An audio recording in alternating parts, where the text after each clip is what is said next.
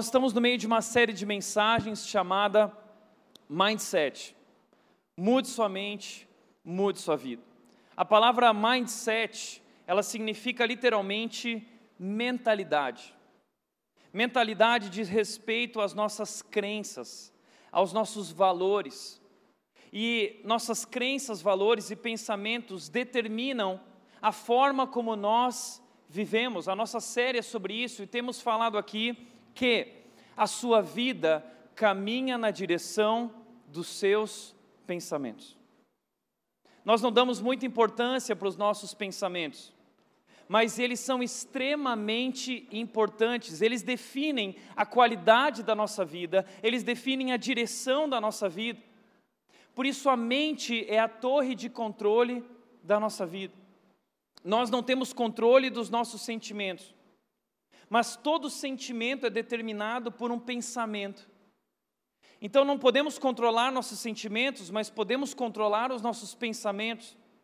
Nós temos controle sobre isso, nós escolhemos o que pensar, é um exercício. Por isso que temos descoberto nessa série que nós como seres humanos funcionamos da seguinte maneira: os nossos pensamentos, eles geram sentimentos.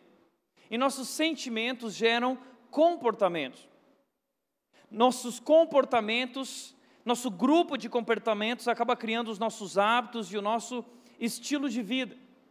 Talvez você deseja mudar nesse ano de 2019 e você tenta, tenta, não consegue. Sabe por quê? Porque talvez você está focando no comportamento. Mas a mudança na nossa vida, ela começa no pensamento, ela começa na nossa mente. Se você tiver um pensamento incorreto, isso vai gerar um sentimento ruim e vai trazer um mau comportamento.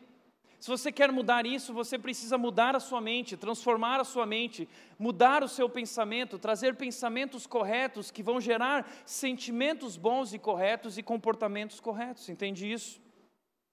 Por isso, também temos mostrado aqui que o ser humano ele possui como que três camadas. Nós não somos apenas corpo, não somos apenas físico, não somos apenas ação nós temos emoções, existe um mundo interior dentro de nós. Provérbios 4, 23 diz: acima de tudo na sua vida, o que você precisa guardar é o teu ser interior, os teus pensamentos, as tuas emoções, porque é dele que procede as fontes da vida, ou seja, a sua vida depende do seu mundo interior.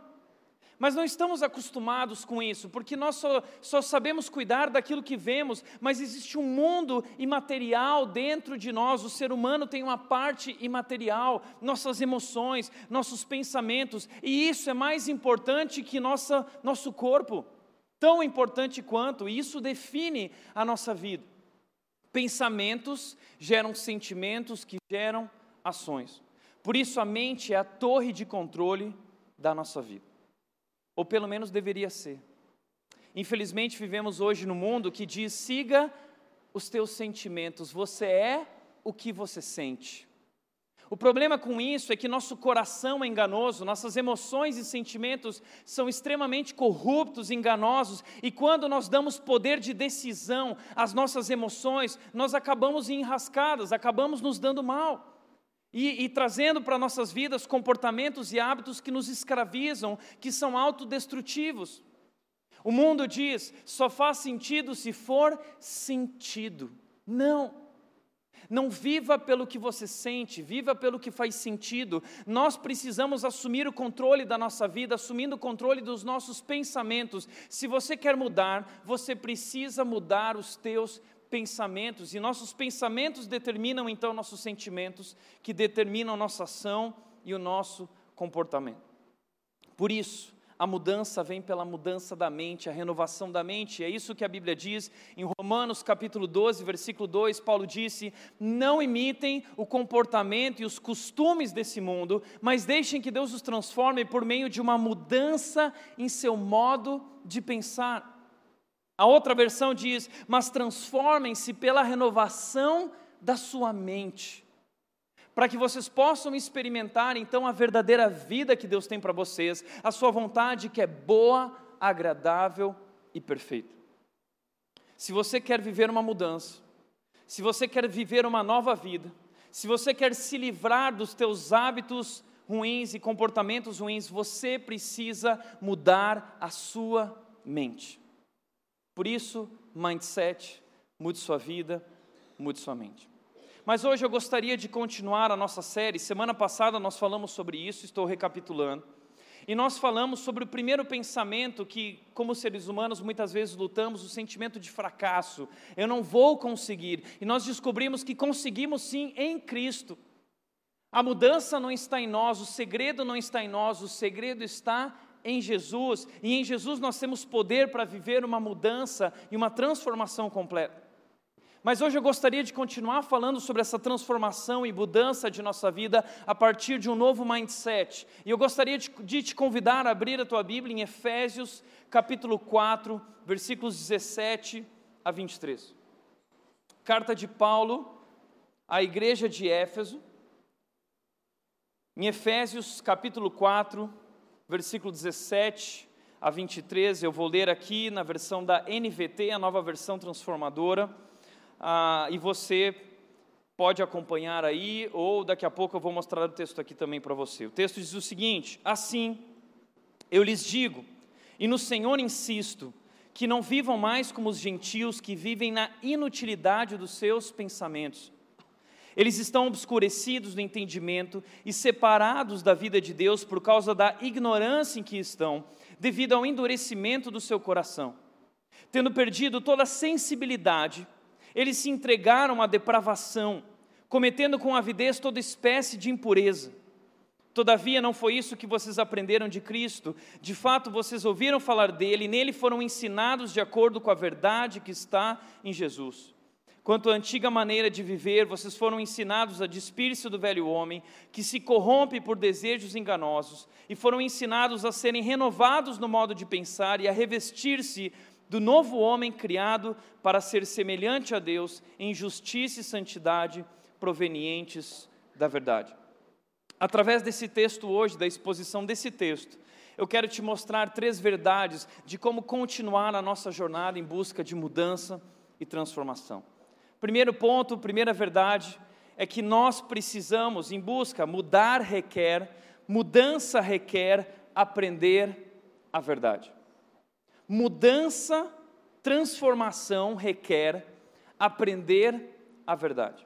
O texto de Efésios, capítulo 4, versículo 20 e 21 diz: Mas não foi isso que vocês aprenderam de Cristo. Uma vez que ouviram falar de Jesus e foram ensinados sobre a verdade que vem dele. Nós fomos ensinados, nós ouvimos falar de Jesus e fomos ensinados sobre a verdade que vem dele. Que verdade? a verdade sobre quem Deus é, a verdade sobre quem eu sou, a verdade sobre o mundo e as condições em que vivemos nesse mundo, a verdade sobre meus erros, minhas falhas, o meu pecado, a minha desobediência que me separou de Deus e que gerou todo o caos que existe hoje na nossa sociedade. Essa é a verdade, a verdade que descobrimos na semana passada, que Deus amou o mundo de tal maneira, Deus amou o mundo tanto, tanto, tanto, que Ele enviou o Seu Filho para ser o Salvador do mundo. Deus te amou. Jesus Cristo morreu naquela cruz no meu lugar e no seu lugar, e Ele derramou o seu sangue, e Ele nos cobriu com o seu amor. E todo aquele que hoje crê em Jesus é salvo. Essa é a verdade. A verdade de que fomos salvos, fomos libertos, agora nós temos vida em Cristo Jesus, essa é a verdade. E com essa verdade, existem muitas outras verdades que nós precisamos aprender em Jesus, aprender a pensar como Jesus, aprender a sentir como Jesus, aprender a viver como Jesus. Mas se há uma verdade, significa que o restante não é verdade. Nós vivemos em um mundo hoje pluralista. O que significa isso? É um mundo que não admite mais uma verdade absoluta. Não, existem muitas verdades. Na verdade, cada um tem a sua verdade, cada um escolhe no que acreditar. Mas o texto está dizendo que não é assim, a verdade está em Jesus. Por isso, existe algo que ele diz nesse texto coisas que nós não aprendemos de Cristo. Onde nós aprendemos? Coisas que nós aprendemos no mundo e que não são verdades, são mentiras. O mundo nos conta mentiras. Por isso precisamos aprender a verdade que está em Cristo, porque a verdade nos liberta. Deixa eu te dizer uma coisa. O segredo da mudança pessoal não é uma pílula, não é um seminário, um programa, um curso, um livro, nem mesmo uma terapia. O segredo da mudança pessoal está na verdade em Cristo Jesus. A verdade sobre quem eu sou, a verdade sobre como estou errado, a verdade sobre aquilo que eu vivo. Essa verdade é transformadora, mas nós não gostamos da verdade, porque a verdade dói muitas vezes, a verdade machuca. A verdade de Cristo, ela machuca por um lado, mas por outro lado ela nos cura, nos liberta, nos salva, porque Ele derramou o seu amor sobre nós e Ele nos dá nova vida, Ele nos transforma, Ele não nos deixa como nós estamos. Mas existem muitas coisas que existem nesse mundo que são mentiras. Mentiras que o mundo nos contou e nós acreditamos. E passamos a pensar e, e agir dessa maneira, pensamentos incorretos. Veja só o que ele diz no texto, ele diz no versículo 17 a 19, ele diz: Não vivam mais como os gentios. Quem são os gentios? Aqueles que não conhecem a Deus. Não vivam mais como pessoas que não conhecem a Deus, que não conhecem a verdade, pois eles são levados por pensamentos vazios e inúteis. É isso que existe no nosso mundo. Mentiras, pensamentos vazios e inúteis. Mas veja só que interessante como isso combina com que aquilo que estamos aprendendo aqui nessa série. Pensamentos nos levam, nos direcionam, e esses pensamentos vazios e inúteis levam essas pessoas a viverem uma vida vazia e inútil.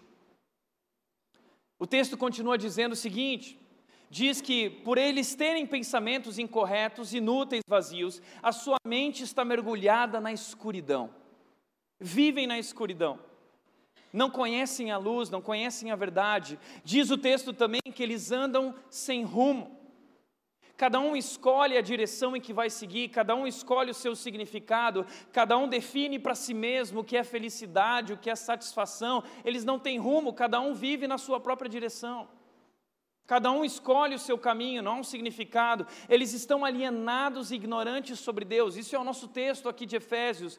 Separados de Deus, alienados, não são capazes de perceber, não são capazes de sentir e são ignorantes a respeito de Deus. Eles também têm um coração duro e insensível. Essas pessoas também vivem em função dos prazeres sensuais. Já que não existe um significado para a vida, então o que importa na vida é curtir. A vida é uma festa, não se reprima. Mate o seu desejo. Curta a vida. Vive em função dos prazeres sensuais e praticam todo tipo de impureza. É o que nós vemos hoje no nosso mundo, é o retrato do momento que estamos vivendo na história. Mas interessante que esse texto foi escrito há mais ou menos uh, um pouco menos de dois mil anos atrás. Esse texto foi escrito para um povo que vivia numa igreja, numa cidade chamada Éfeso. A cidade de Éfeso era uma cidade muito grande, era uma capital, uma das maiores capitais daquele tempo. A maior cidade da região da Ásia Menor. Era uma cidade portuária, cerca de 300 mil habitantes, quase o tamanho de Indaiatuba, o que para aquela época era muita coisa. E havia naquela cidade um monumento turístico, o templo da deusa Diana, a Artemis. E, e as pessoas viajavam do mundo inteiro para Éfeso para para vislumbrar essa imagem. É, esse templo era considerado uma das sete maravilhas do mundo antigo, o maior templo da história. Gigante, colunas de mármore, ouro, riqueza, algo maravilhoso mesmo. Mas sabe o que acontecia dentro desse lugar? Rituais sexuais. Existiam sacerdotisas. Eles acreditavam, a cultura de Éfeso foi influenciada pela mentalidade romana, grega, e eles acreditavam que essa, que essa deusa era a deusa da prosperidade, que traria, traria para eles sucesso, riqueza, então eles precisavam agradar essa deusa é, coabitando, tendo relações sexuais, então existiam sacerdotisas E as pessoas iam até lá para ter relações sexuais com essas sacerdotisas, nada mais era do que uma prostituição legalizada. Então essa cidade estava mergulhada na imoralidade, essa cidade estava mergulhada na sujeira. E sabe como funcionava o comércio da cidade? É como quando você vai para Nova York, você quer uma miniatura da estátua da liberdade. Assim também era em Éfeso. Todo mundo queria uma miniatura do templo da deusa Diana, então os ourives, eles faziam essas miniaturas, eles vendiam e assim isso agitava o comércio da cidade. Todo mundo queria uma miniatura. Mas essa cidade estava mergulhada na escuridão porque existia magia também ali. Existiam mágicos, existia ocultismo, haviam amuletos, livros de bruxaria. É, a, cidade de Éfeso vivia um sincretismo, era uma mistura, tudo junto e tudo misturado. E aí sabe o que aconteceu? O apóstolo Paulo chegou nessa cidade. E quando ele chega nessa cidade, o que ele faz? Ele começa a pregar a verdade. E ele ensina a verdade que está em Jesus. E aí então ele começa a mostrar que a verdade que está em Jesus mostra que todo esse restante é mentira, é enganação, não é verdade, são pensamentos vazios e inúteis. E as pessoas milagrosamente começam a crer. E elas se rendem à verdade que está em Jesus, e Jesus começa a transformar as suas vidas, e as pessoas vão chegando e chegando, e essas pessoas vão vendo milagres de Deus e sendo curadas, e coisas impressionantes, extraordinárias aconteceram ali naquele momento. Sabe o que eles fizeram então? Essas pessoas começaram a vir e trazer seus livros de bruxaria, trazer seus amuletos, trazer suas miniaturas, e eles começaram a queimar isso em praça pública. Isso causou um alvoroço, porque existia uma cultura dominante, de repente esses cristãos, que agora conheceram a verdade, começaram a influenciar aquela cultura, os ourives não ganhavam mais dinheiro porque ninguém mais queria comprar, porque aquilo era uma mentira. Eles lucravam em cima de uma mentira. E eles começam a divulgar essa verdade, então se levanta uma grande perseguição para Paulo e Paulo tem que fugir. Depois de alguns anos, Paulo escreve uma carta para essas pessoas, dizendo: lembrem da verdade que vocês aprenderam, não voltem à antiga vida de vocês, não voltem a acreditar naquelas coisas, mas agora sigam adiante. Mas esse é um retrato do nosso tempo, uma cultura imersa na imoralidade, na corrupção, na maldade, no sincretismo. Veja só, o nosso mundo vive assim, levado por pensamentos vazios e inúteis. O mundo nos conta muitas mentiras. Infelizmente acreditamos. A primeira mentira que o mundo nos conta é a mentira de que Deus não existe. O mundo tenta nos contar essa mentira. Ateísmo. Existem novas formas de ateísmo agora, existem os agnósticos, aqueles que não acreditam em nada. Mas veja só, a, o ateísmo é um sistema muito complexo de crenças que leva logicamente a conclusões complicadas. Veja o que a Bíblia diz. Salmos 14, 1 diz: Os tolos dizem em seu coração, não a Deus. Talvez muitas pessoas pensam assim: ah, eu sou tão inteligente, né? e para ser inteligente eu digo que eu sou ateu. Não, quando você diz que é ateu, quando alguém fala para mim que é ateu, eu não estou olhando para alguém que é inteligente, eu estou olhando para alguém que é tolo. A Bíblia fala sobre você e não sou eu. A Bíblia diz que você é um tolo. Pessoas que acreditam nessa verdade, eles são tolos. E pior, acreditar nisso vai te levar numa direção.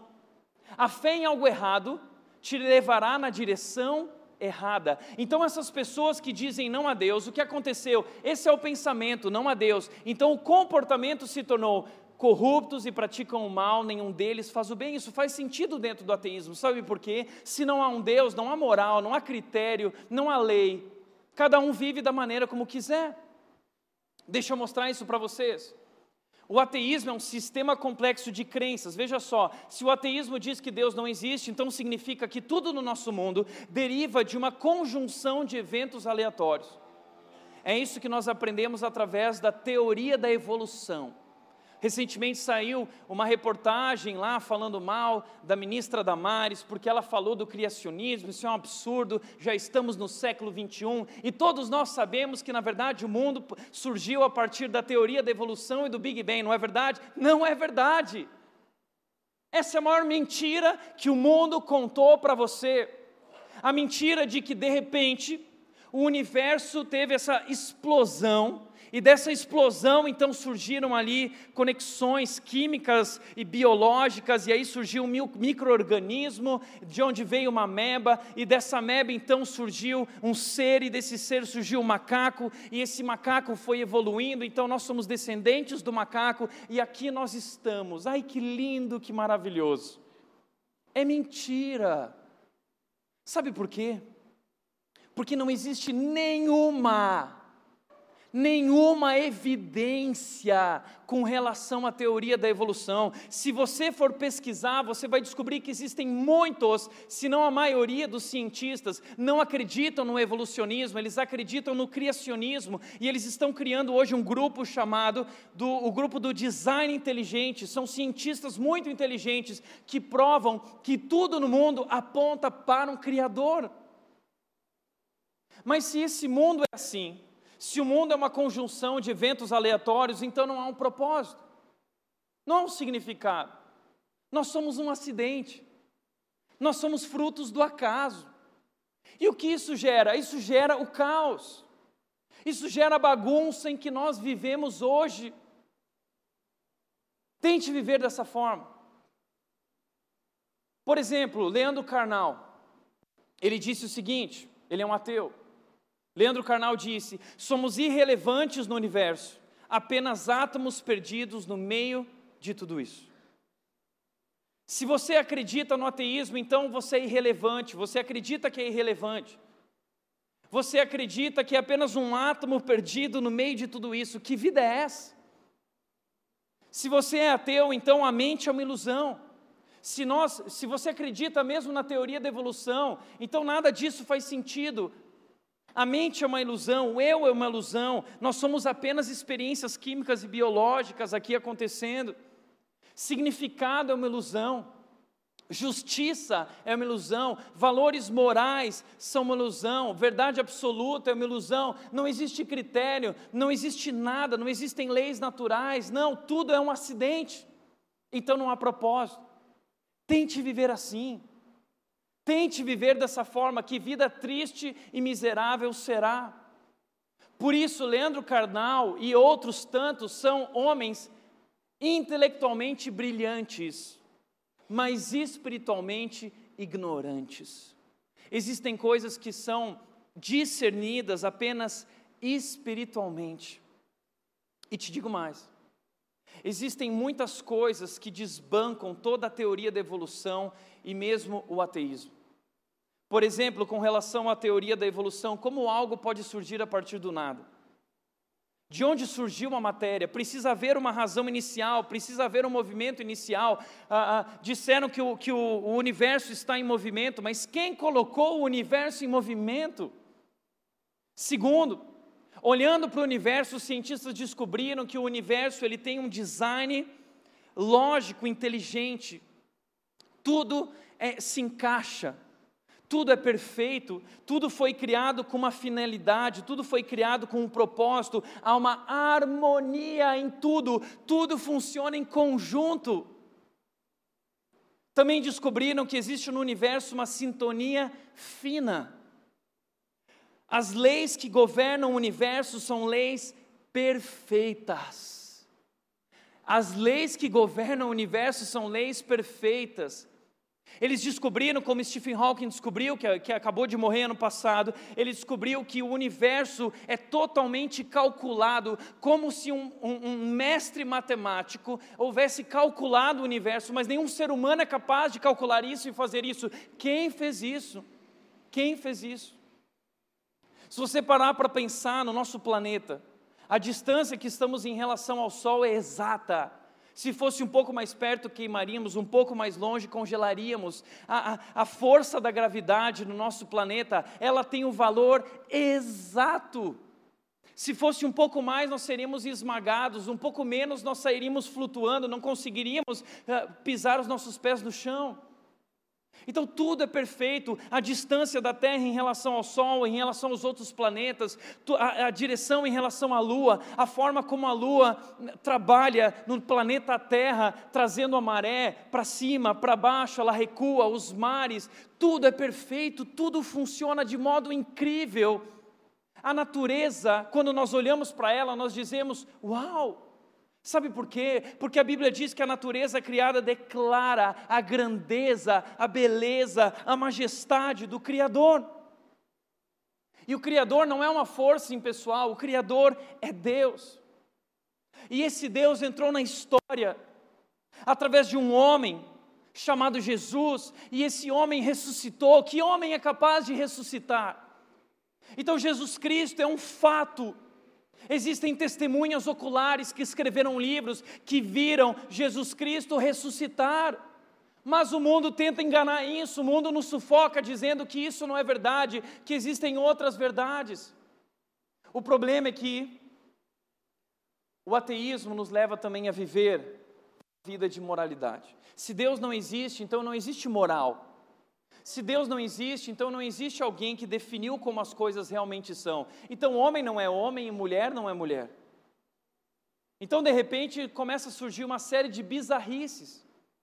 E aí acontece o que nós temos visto no mundo de hoje, que a maior discussão é: ah, mas ele nasceu mulher, mas ele quer ser homem, mas ele quer ser animal, ele quer ser não sei o quê, e cada um pode ser o que quiser, porque não existe valor atribuído em nada, cada um vive do modo como quiser, cada um escolhe acreditar no que quiser acreditar, e aí o mundo vira uma bagunça. No Canadá, o Henrique me mandou essa semana uma reportagem que no Canadá foi permitido o sexo entre homens e animais. Esse é o mundo em que nós estamos vivendo. No Canadá também estão começando um projeto de lei para criar o gênero X, o gênero neutro. Para aqueles que não sabem qual é a sua orientação sexual, você então tem o gênero neutro. Esse é o mundo em que nós vivemos. Tente viver nesse mundo. É um mundo estranho, onde a mulher esportista que ganha o prêmio de esportista do ano, na verdade é um homem onde a mulher, que é o símbolo sexual, na verdade não é uma mulher, é um homem. Está entendendo a imoralidade? Como isso está adentrando nossa vida? Os filhos, nós temos medo de pôr os filhos na escola, porque a escola obriga as crianças a pensar dessa maneira. O mundo nos contando, nos contando mentiras. É isso que Paulo está dizendo. Não foi isso que vocês aprenderam com Cristo. A imoralidade também nos leva à idolatria. Se não há um Deus, e cada um escolhe o modo em que quer viver, então eu vou viver da minha maneira, e eu vou acreditar no que eu quiser acreditar. E um acredita no seu corpo, o outro acredita na sua beleza, o outro acredita nos seus bens, o outro, cada um acredita no que quiser, e o ser humano é uma fábrica de ídolos. Todos nós temos os nossos ídolos, todos nós adoramos alguma coisa. O coração do ser humano é uma fábrica de ídolos. Basta entrar numa, numa, numa loja de revistas e você vai ver todos os ídolos do ser humano: o Deus tanquinho, o Deus corpo perfeito, o Deus viagem dos sonhos, o Deus casa dos sonhos, casa maravilhosa, o Deus carrão. Está tudo lá, os nossos deuses. Um ídolo é tudo aquilo em, que nós depositamos nosso significado, nossa felicidade, nossa satisfação. E um ídolo no coração é pior que um ídolo na mão. Ídolos não são apenas feitos de gesso, ídolos são aqueles que nos carregam, nos ocupam e se tornam a razão e a nossa satisfação. Idolatria é o que vemos hoje nesse mundo. É um mundo que vive em função do dinheiro. Pense e fique rico. A mente do milionário, a riqueza, riqueza, riqueza. Tudo funciona em torno da riqueza. É um mundo que funciona em torno da beleza. Se você nasceu bonito, você vai se dar bem. Se você nasceu feio, corre atrás. Não é? É o um mundo Instagram.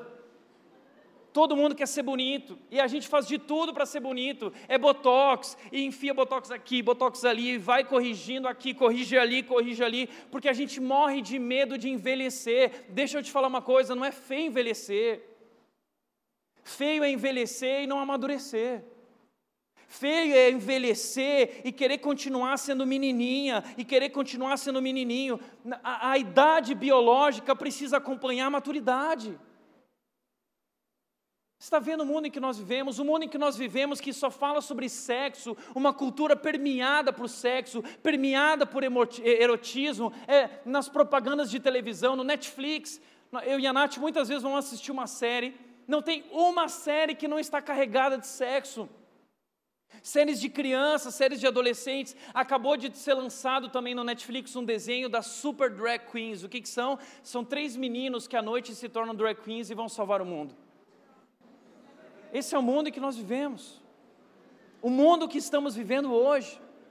A pornografia, sabe o que é a pornografia? Adentrando nossos lares sem que a gente perceba. A pornografia através do Netflix, porque isso também é pornografia. A pornografia nas novelas, cenas de sexo o tempo todo, na televisão, programas de sexo. Tudo é sobre sexo, sexo, sexo. E a pornografia destruindo a vida de homens, destruindo a vida de mulheres, destruindo casamentos, destruindo famílias. A pornografia nada mais é do que a prostituição digital destruindo nossa mente, deturpando nossa mente, estuprando a nossa mente, destruindo aquilo que nós somos. Você está vendo como a nossa cultura hoje parece a cultura dessa cidade de Éfeso? Vivemos imersos nos prazeres sensuais, nos tornamos escravos disso e não conseguimos nos libertar. Uma cultura que vive em função do consumo, carro novo, todo ano trocando de carro, trocando de celular, precisa trocar de casa, precisa se vestir assim, o mundo ditando como nós devemos viver. Como é difícil viver assim. Existe algo de errado nesse mundo. E a verdade que está em Jesus nos liberta a verdade que está em Jesus nos liberta. Mas 2 Coríntios 4,4 diz: O Deus deste mundo cegou a mente dos que não creem, para que eles não consigam ver a luz das boas novas, não entendendo essa mensagem a respeito da glória de Cristo, que é a imagem de Deus. O que está dizendo esse texto? O Deus deste mundo. Quem é o Deus deste mundo? Não é Deus com letra maiúscula, é com letra minúscula. Por quê? Porque o Deus deste mundo não é o nosso Deus. O Deus deste mundo é o diabo. Ele dominou esse mundo. 1 João 5,19 diz que o mundo jaz no maligno.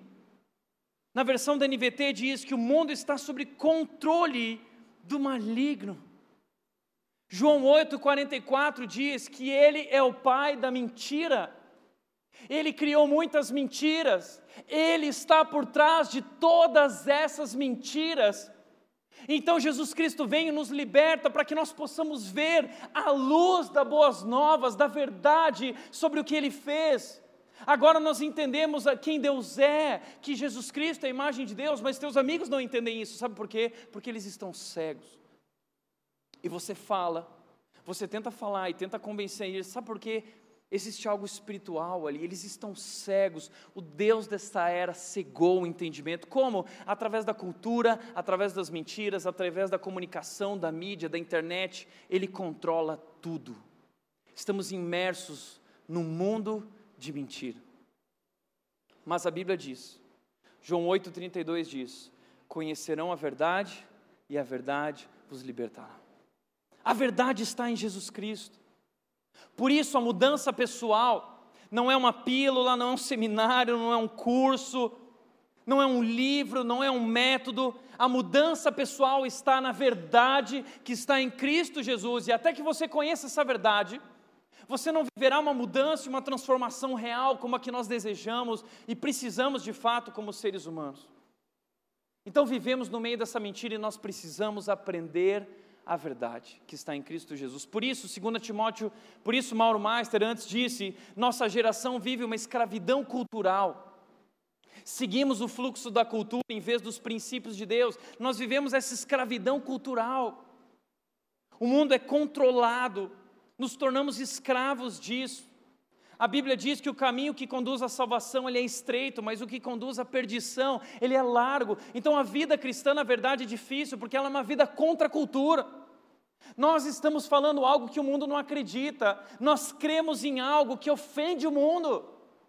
Por isso, não tente ser amiguinho do mundo, porque não dá. A verdade que cremos em Cristo Jesus machuca. A verdade que cremos em Cristo Jesus ofende a, a, a forma de pensar do mundo. Por isso, Jesus Cristo disse: Não estranhem quando vocês forem odiados, não estranhem que te perseguem, não estranhem que te zombam. Sabe por quê? Porque a tua verdade, a verdade que você acredita em Cristo Jesus, ofende o mundo. Por isso Deus diz: a amizade com o mundo é inimizade com Deus. Por quê? Não dá para ser amiguinho deles, eles não vão acreditar em você. Isso não quer dizer que você não pode ter amigos não cristãos, pelo contrário, você precisa ter, precisa trazê-los para Jesus, mas você não deve acreditar naquilo, você deve ser influência, levar a luz do Evangelho de Cristo para eles, aprendendo a verdade. Por isso, 2 Timóteo 3,16 diz: toda a escritura é inspirada por Deus a Bíblia foi escrita por Deus através de homens que viveram e deram sua vida para escrever esse livro maravilhoso que traz a verdade. E esse livro nos mostra o que é a verdade, o que é verdadeiro e nos faz perceber o que não está em ordem em nossa vida. Ela nos corrige quando erramos e nos ensina a fazer o que é certo. A Bíblia é esse livro que é útil para nos ensinar o que é verdadeiro. Olha que maravilhoso isso. Já parou para pensar que a Bíblia, na verdade, é isso?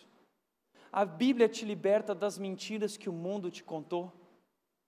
Nós precisamos re, re, reformular, nós precisamos reconstruir nossa mente, nossos pensamentos. E, e o mundo disse algo que não é verdade, então agora, qual é a verdade? Vai para a Bíblia. Você vai descobrir na Bíblia a verdade sobre o mundo e sobre todas as coisas que existem no mundo, como elas são, como elas foram criadas, como elas funcionam. A Bíblia, esse livro, é útil para nos ensinar o que é verdadeiro e para nos fazer perceber o que não está em ordem. Existe uma ordem, as coisas foram criadas para funcionar de uma determinada maneira, e por isso que as coisas na sua vida não estão caminhando legal. A Bíblia nos apresenta isso, por isso que quando a gente lê a Bíblia, a Bíblia nos confronta. A Bíblia nos mostra a verdade sobre aquilo que está errado em nossa vida, e ela nos mostra, nos ensina a fazer o que é certo a vida que Deus planejou, a sua boa, agradável e perfeita vontade.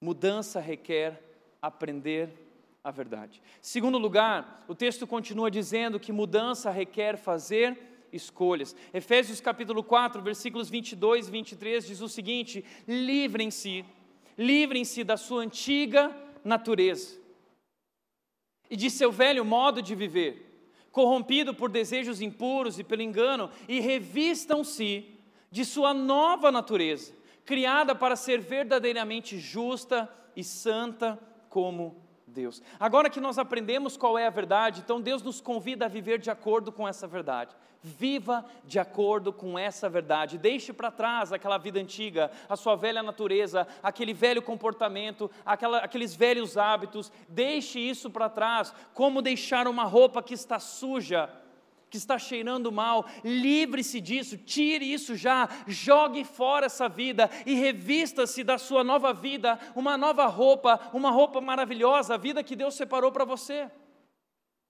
Mas viver essa vida requer fazer escolhas. Você precisa escolher se você vai viver essa nova vida ou se vai, você vai viver, continuar vivendo essa antiga vida. Você precisa abandonar, você tem que se livrar. É por isso que nós não conseguimos mudar, sabe por quê? Porque mudar dói. Mudança requer perdas. Mudança muitas vezes significa perdas, e perdas significam sofrimento. Perder dói, a gente não quer perder nada na nossa vida, e no fundo o que a gente quer na vida cristã, ah, eu gostei dessa verdade, Jesus, Jesus é tão bonitinho, mas eu também gosto da minha vida antiga, então a gente quer tentar conciliar essas duas vidas, mas não tem como conciliar, são dois modos de vidas completamente opostos, eles são conflitantes, você precisa fazer uma escolha, e Deus está te chamando para abandonar a sua antiga vida. A Bíblia diz para você morrer para aquela vida, não existe mais aquela pessoa, é uma nova vida em Cristo, foi o que Paulo disse em Gálatas 2,20. Foi crucificado com Cristo, assim já não sou eu mais quem vivo, mas Cristo vive em mim. E esse viver que agora vivo no corpo, vivo pela fé no Filho de Deus, que me amou e se entregou por mim. É uma nova vida. mas nós temos medo de perder, não queremos perder. Olha o que Jesus disse sobre perder em Marcos 8,35. Ele disse: Se você tentar se apegar à sua vida, você a perderá. Mas se você abrir mão de sua vida por minha causa e por causa da verdade, das boas novas, você salvará a sua vida. Então, deixa eu te dizer uma coisa: não tenha medo de abandonar, não tenha medo de perder, porque na Bíblia perder é ganhar. Você vai ganhar algo muito melhor. Não é tolo aquele que abre mão daquilo que não é capaz de guardar e reter, para receber algo muito maior que durará para sempre. É essa vida que Deus te chama a viver, é essa vida que Deus está te convidando para viver. Por isso também, uh, 1 João 2,15 a 17 diz: Não amem este mundo, nem as coisas que este mundo oferece, porque o mundo só nos oferece apenas o desejo intenso, desejo intenso por prazer físico esse mundo oferece apenas o desejo intenso por tudo que vemos, os bens materiais, o dinheiro, a beleza.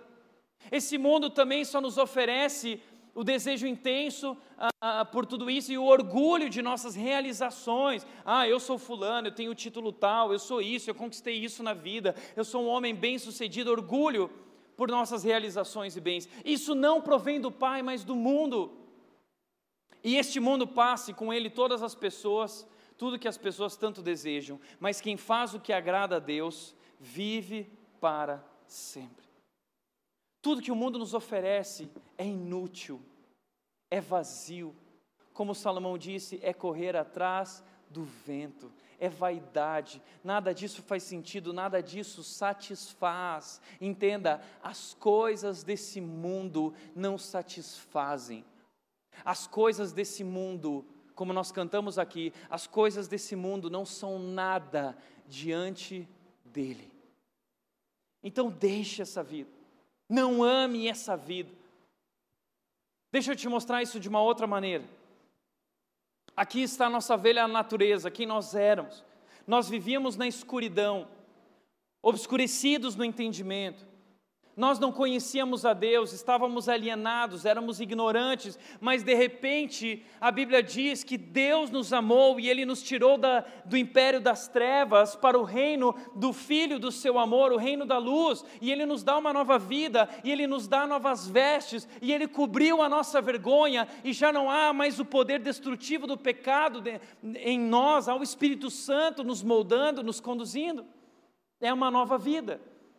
Nós estávamos aqui, mas aprendemos a verdade que está em Jesus, a verdade da cruz, do seu amor que nos salvou.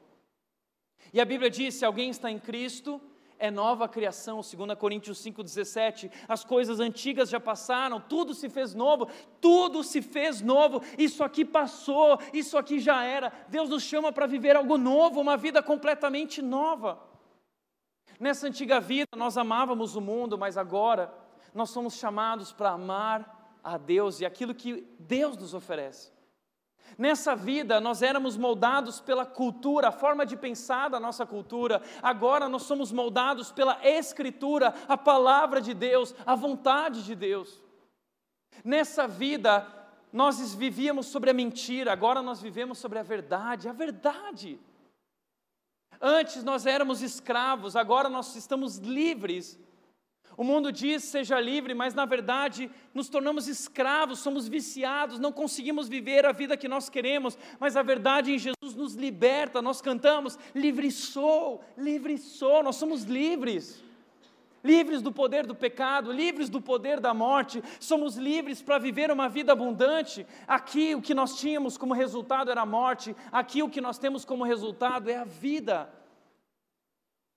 O que a Bíblia está dizendo, o que Paulo está dizendo é que você precisa abandonar isso agora, porque não compensa, porque você descobriu que tudo isso é mentira e que isso mata. O resultado do pecado é a morte. Então por que você continua vivendo essa vida?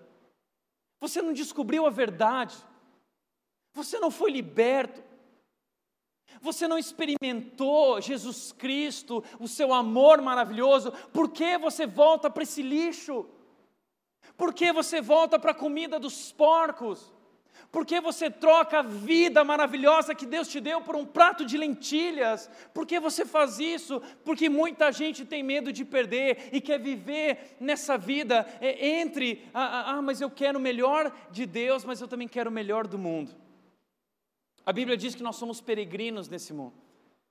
Esse mundo não é a nossa pátria. A nossa pátria é lá no céu, a nossa pátria é o reino celestial. Somos peregrinos nesse mundo, mas a gente quer curtir o mundo, então a gente não vive como peregrino, a gente vive como turista. A gente quer curtir o máximo, uh, curtir o mundão. A gente até esquece que Deus vai voltar.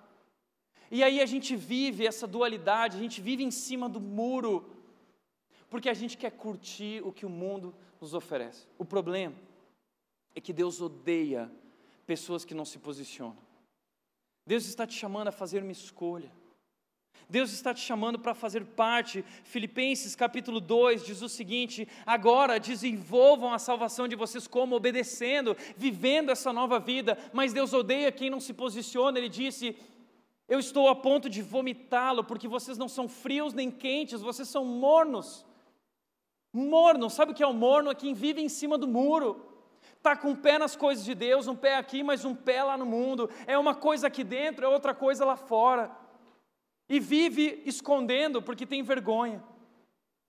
Liberte-se disso. Abra mão disso, chega de viver essa vida. Essa vida não serve para nada. Deus te chamou para viver algo novo, algo maravilhoso, vida abundante, vida de verdade. Experimente isso. Deixe para trás o seu passado. Essa semana nós vivemos o desafio dos 10 anos, lembra? Todo mundo postando fotinhos de como era 10 anos atrás. E eu também entrei no desafio e eu postei no meu desafio quem o Tiago era, quem o Tiago é agora em 2019. Em 2009, eu era pastor de jovens, surfistinha, bonezinho para trás, malandrão, solteiro.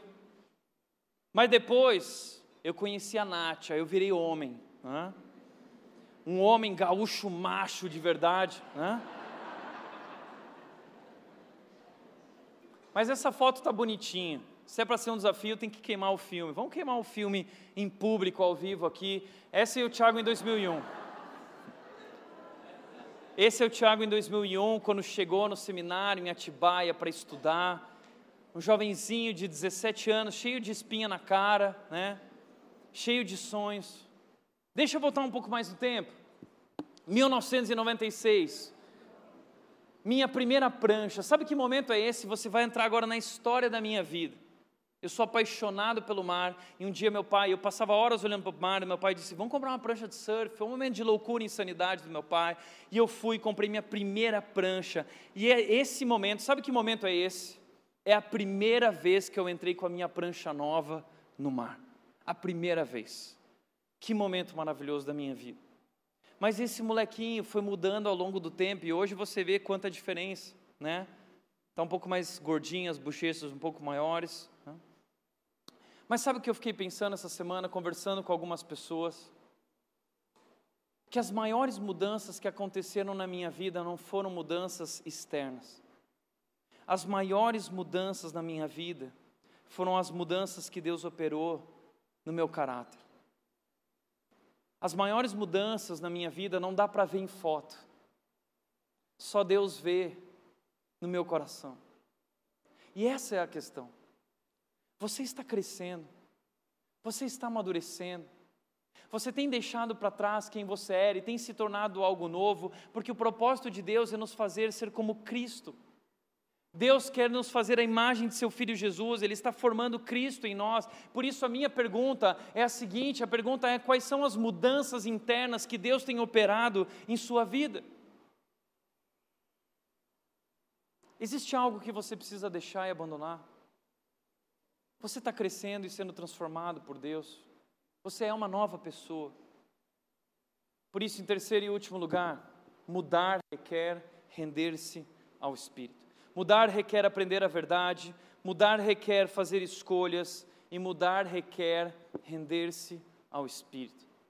Paulo diz em Efésios capítulo 4, 22, ele diz: Deixem que o Espírito renove seus pensamentos e atitudes e revistam-se de sua nova natureza, criada para ser verdadeiramente justa e santa como Deus.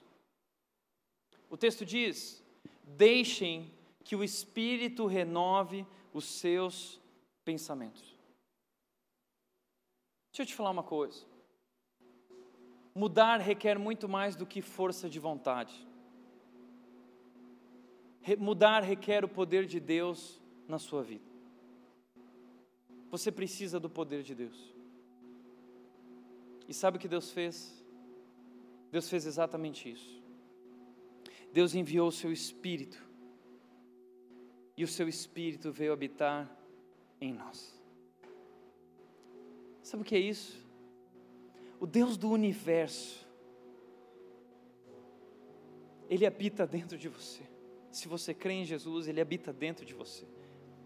O Deus que criou os planetas, o Deus que criou o mar, o poder desse Deus criador, o poder desse Deus grande, soberano, poderoso, o poder desse Deus está dentro de você.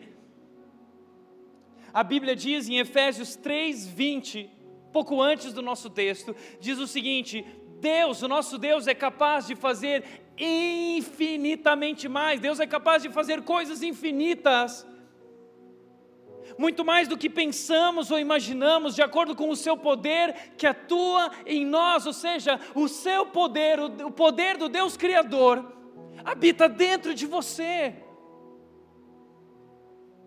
Esse poder está em nós. A presença de Deus está em nós, se é que você crê em Jesus. Porque a Bíblia diz que quando nós cremos em Jesus, nós recebemos o seu Espírito. Efésios 1,13 diz: No dia que vocês ouviram e creram, na verdade de Jesus Cristo, o Evangelho que o salvou, vocês foram selados com o Espírito. Então nós somos selados com esse Espírito, nós somos selados com esse poder, poder transformador que muda, que restaura, que transforma. Por isso o texto de Romanos 12 diz: "Deixem que Deus os transforme". Por isso esse texto diz: "Deixem, deixem que o Espírito renove seus pensamentos, porque a mudança é o compromisso de Deus para a sua vida". Ele disse: "A obra que eu comecei na sua vida, eu vou completar até o dia de Cristo Jesus. Eu comecei, eu vou completar. Deixa eu fazer isso". Deixa eu terminar a obra que eu estou fazendo na sua vida. Eu estou formando Cristo em você. Jesus, Deus pegou o sangue de Jesus com o seu pincel e ele está pintando a nossa vida, construindo uma obra maravilhosa. Ele está formando Cristo em você. Deixe que ele mude os teus pensamentos. Renda-se ao controle desse espírito poderoso. Mas infelizmente nós nem lembramos do Espírito, sabe por quê? Porque o Espírito é como o livro do Francis Chan diz, o pastor Francis Chan escreveu um livro chamado Deus Esquecido. O Espírito Santo é o Deus esquecido, porque a gente dá atenção para Deus Pai, a gente fala de Deus Pai, a gente fala de Jesus como nosso Salvador, mas o Espírito Santo não tem espaço, a gente nem lembra dele. E porque compreendemos mal, temos medo, a gente tem medo desse negócio do Espírito Santo, sabe por quê? Porque a gente vai em algumas igrejas por aí, do reteté, né? Tá todo mundo, é... isso não é o Espírito. Isso não é o Espírito. Escuta, essa, o nosso Deus não é um Deus de bagunça, o nosso Deus é um Deus de ordem, organização. Isso aí são manifestações emocionais. Isso não é o Espírito Santo. Não é isso que o Espírito Santo faz. Quanto mais cheio do Espírito, mais autocontrole você tem. Quanto mais cheio do Espírito, mais amor há em você. Quanto mais cheio do Espírito, mais alegria. Quanto mais cheio do Espírito, mais paz. Quanto mais cheio do Espírito, melhor nossa mente funciona com pensamentos incorretos, com pensamentos corretos. Está entendendo? O Espírito nos dá luz, nos ilumina, nos dá vida, nos dá paz, não dá bagunça, não dá confusão. Não precisa ter medo problema é que temos medo porque não sabemos quem Ele é. Sabe quem Ele é? Deixa eu te mostrar rapidamente. Em primeiro lugar, Ele é Deus. O Espírito é Deus. A Bíblia diz no Salmo 139 que Ele está presente em todos os lugares. Ele diz: é impossível escapar do teu espírito, não há como fugir da tua presença. Se suba aos céus, lá estás, se desça às profundezas, lá estás. Tu me cercas pela direita, pela esquerda, por todo lado, o teu espírito está presente, ele anda sobre as águas. Antes de Deus criar o mundo, ele pairava sobre as águas. O Espírito de Deus está em todos os lugares. Segundo lugar, ele conhece todas as coisas. Ele é onisciente, tudo, ele conhece tudo. O Espírito Santo, ele tem poder infinito. Lucas 1:35 fala que Maria ficou grávida através do poder do Espírito de Deus. Ele também nos dá vida. Ele nos liberta do pecado e da morte. Ele, ele também é uma pessoa. que é o Espírito Santo? É uma força, uma energia? Não, ele é uma pessoa. São três pessoas: Deus Pai, Deus Filho, Deus Espírito Santo. São três pessoas coexistindo em um único ser. Tiago, mas como é isso? Eu não sei, Ele é Deus. Um dia nós vamos descobrir isso. João 17, 3 diz que a vida eterna é essa: é conhecer a Deus e, e as maravilhas de Deus, e esses mistérios que hoje eu não entendo, porque hoje eu vejo apenas parte, mas um dia eu verei completamente. Eu vou entender, vai ser maravilhoso. Mas Ele é uma pessoa, e como pessoa, Ele se entristece quando nós pecamos, Efésios 4,30 porque Ele está em nós, nos encorajando, Ele é um encorajador. Ele está encorajando, nos dando palavras, dizendo: vai, você consegue, o poder de Cristo está com você, Deus está com você, você é um filho de Deus. Diga, Abba Pai, clame pelo Pai, Deus está com você. Ele também nos ensina quem Deus é. O Espírito Santo nos ensina quem Deus é. O Espírito Santo, ele também ora por nós, ele intercede por nós, diz a Bíblia, porque nós não sabemos orar. Então o Espírito Santo está orando, intercedendo ao Pai e dizendo: Deus, Pai, olha para o Tiago, para esse momento da vida dele. Ele não é capaz de orar, ele não é capaz de entender, ele não compreende as coisas direito, a mente dele está obscura. Mas, Pai, eu intercedo pelo Tiago e, e nós então oramos da maneira como deveríamos orar através do Seu Espírito. Ele nos guia à verdade, Ele também nos concede dons, dons especiais, capacitação. Está entendendo? O Espírito de Deus está em você. Se renda, se encha desse Espírito. Tem um texto na Bíblia que diz o seguinte, 1 Coríntios capítulo 2, versículo 9 diz: Nem olho viu, nem ouvido ouviu, nem mente nenhuma imaginou o que Deus preparou para, para aqueles que lhe amam. A gente adora esse texto, não é? A gente ama esse texto. A gente fala, a gente canta isso. Olho nenhum viu, ouvido nenhum ouviu, mente nenhuma imaginou o que Deus preparou. O que será que Deus preparou? Eu quero conhecer. Você não quer conhecer? Eu quero saber. Eu estou ansioso para saber. Mas deixa eu te contar uma novidade que talvez você não sabia. O versículo seguinte desse de 2 Coríntios 2,9, 2 Coríntios 2,10 diz o seguinte: mas foi a nós que Deus revelou essas coisas, por meio do seu Espírito. Pois o Espírito sonda todas as coisas, até os segredos mais profundos de Deus. O ser humano tem feito descobertas incríveis nos últimos anos a ciência, os planetas, o universo, coisas sobre a medicina, nós estamos avançando, existe um conhecimento humano que é maravilhoso, que é incrível, nós estamos realizando cada vez feitos maiores, existem conhecimentos que ainda nem foram divulgados, o homem está avançando, mas deixa eu te dizer uma coisa: existe um conhecimento que o homem jamais terá sobre quem Deus é, e é o Espírito de Deus em nós que nos revela, nos revela os segredos mais profundos de Deus. Você entende isso? O mundo não conhece isso, essa verdade. Você conhece, porque o Espírito de Deus está em você se você crê em Jesus.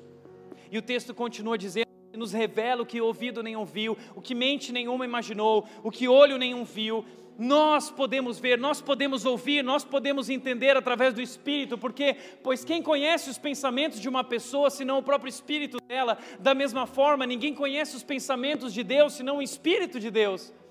O Espírito de Deus conhece os pensamentos de Deus. Isaías 55, 8 e 9 diz: Os meus pensamentos não são os pensamentos de vocês, os meus pensamentos são mais altos. O Espírito conhece esses altos pensamentos, segredos, mistérios, coisas maravilhosas de Deus. E sabe o que o Espírito faz? O Espírito, diz o texto, versículo 12: E nós recebemos o Espírito de Deus e não o Espírito desse mundo, para que conheçamos as coisas maravilhosas que Deus tem nos dado gratuitamente.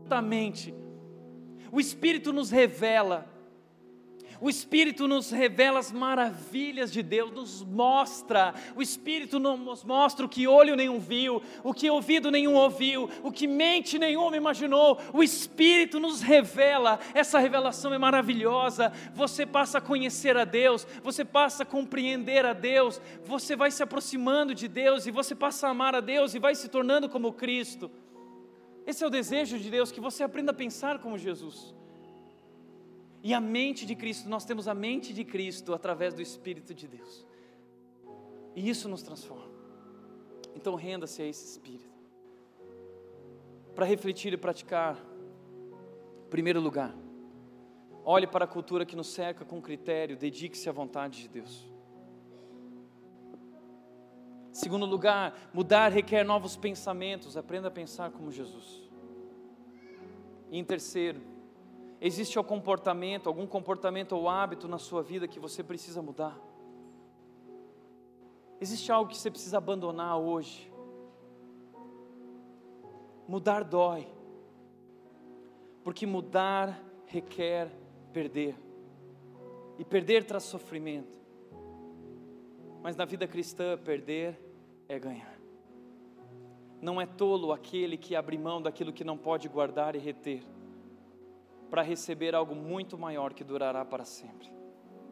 Renda sua vida a Jesus. Deixe Deus transformar a sua vida.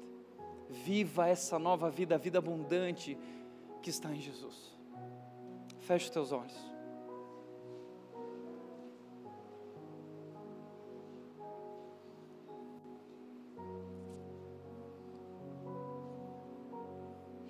Talvez até hoje você acreditou nas mentiras que o mundo te contou. mas em Jesus está a verdade que nos liberta. Essa verdade é chocante, essa verdade dói, essa verdade fere, mas essa verdade também cura, essa verdade salva, essa verdade restaura, nos liberta, nos dá vida. Então renda-se a essa verdade, entregue-se e conheça a verdade que está em Jesus. Diga a Deus: eis aqui a minha vida transforma. Pai, eu oro nessa noite, Deus, por nossa igreja. Assim como Paulo ensinou essas pessoas em Éfeso, abandonar a sua velha vida, e eles queimaram tudo, eles queimaram tudo em praça pública, Deus. Nós também queremos hoje queimar todas as coisas, nós queremos deixar o nosso passado para trás, nós queremos que as coisas antigas fiquem para trás e nós queremos avançar para aquelas que estão adiante, como Paulo disse, esquecendo-me do que ficou para trás e avançando para aquilo que está adiante. Eu sigo adiante para o prêmio, para o chamado celestial em Cristo Jesus. Hoje nós nos rendemos a Ti, Deus, nos liberta. Nós queremos viver a Tua boa, perfeita e agradável vontade. Deus, faz Tua obra em nós. E nós cantamos agora de, com todo o nosso coração e nossa alma pela verdade, pela vida, pela salvação que há em Cristo Jesus. Em nome de Jesus cantamos. Amém, Senhor. Amém.